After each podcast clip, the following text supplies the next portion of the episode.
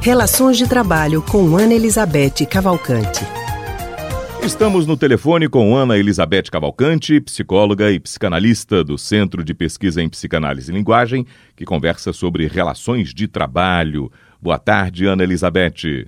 Boa tarde, Raul. Boa tarde aos ouvintes. E Feliz Natal, né, Ana?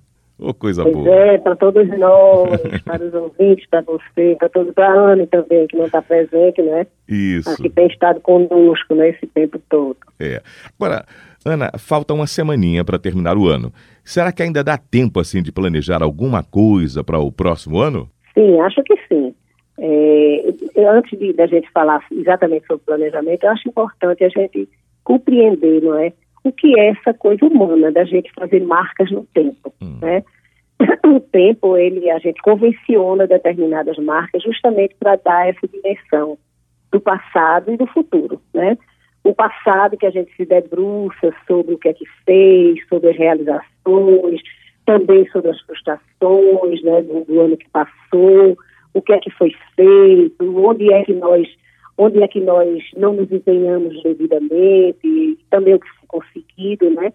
E um futuro, quer dizer, que é o que projeta o nosso desejo, os nossos anseios. Então, o planejamento do ano vindouro tem muito esse sentido, esse sentido de nos impulsionar, de fazer com que a gente a gente projete né, os, nossos, os, os nossos desejos, os nossos anseios e nos projete para viabilizar, para concretizar determinados projetos que são importantes para a vida. Hum, sim. Agora, eu acho que tem uma coisa que eu também gostaria de considerar, que é o seguinte, se você for no Google, abrir o Google e botar assim, planejamento para o próximo ano, você vai encontrar assim, uma série de receitas. Ah. Né? Você deve fazer isso, primeiro passo, segundo passo, como se você estivesse fazendo um planejamento empresarial é, para você. E eu acho muito importante a gente é, ter a dimensão de que quando a gente faz um planejamento, a gente não está fazendo um planejamento para uma empresa. Nós não somos pessoalmente uma empresa. Uhum.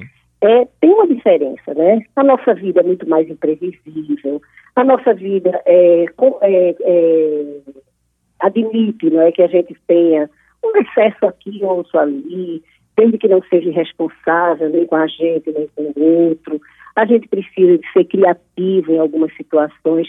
Então é muito importante que a gente contemple isso, que a gente não, não é, restrinja a nossa vida por um planejamento muito rígido e que isso se torne uma coisa imperativa que termina angustiando, frustrando excessivamente, é, fazendo com que seja mais um imperativo que tolhe a nossa vida, né? Então, é muito importante que a gente, agora, lógico, é importante que a gente estabeleça as diretrizes para o que a gente quer no próximo ano, quais são os projetos prioritários na área profissional, na área pessoal, fazer uma certa organização do que é que é preciso para fazer isso. Agora, sempre com a dimensão assim, de que, embora a gente tenha essa marca, né, de que o final do ano é, é, faz isso, faz passado a gente também não precisa funcionar de tal maneira de que terminou o ano, o mundo vai acabar, que é o que acontece muito, né? Não. Tendo no ano que vem, e vamos é, fazer um projetos e vamos organizar para isso. O mais importante, eu acho, Raul, é que esse planejamento esteja condizente com as suas características, o seu estilo de vida, aquilo que você quer, e não a gente buscar receitas ah. que podem ser muito boas para os outros, mas que não servem nada para a gente, né, para cada um, que só vai criar frustração, é, sentimento de fracasso, né? Eu acho que esse planejamento tem que ser muito adequado, muito é, próprio para cada um. Para ele acho ter é identidade, é Ana, para ele ter identidade e ser também realizável. Exato, exatamente. Ele ser factível, uhum. né?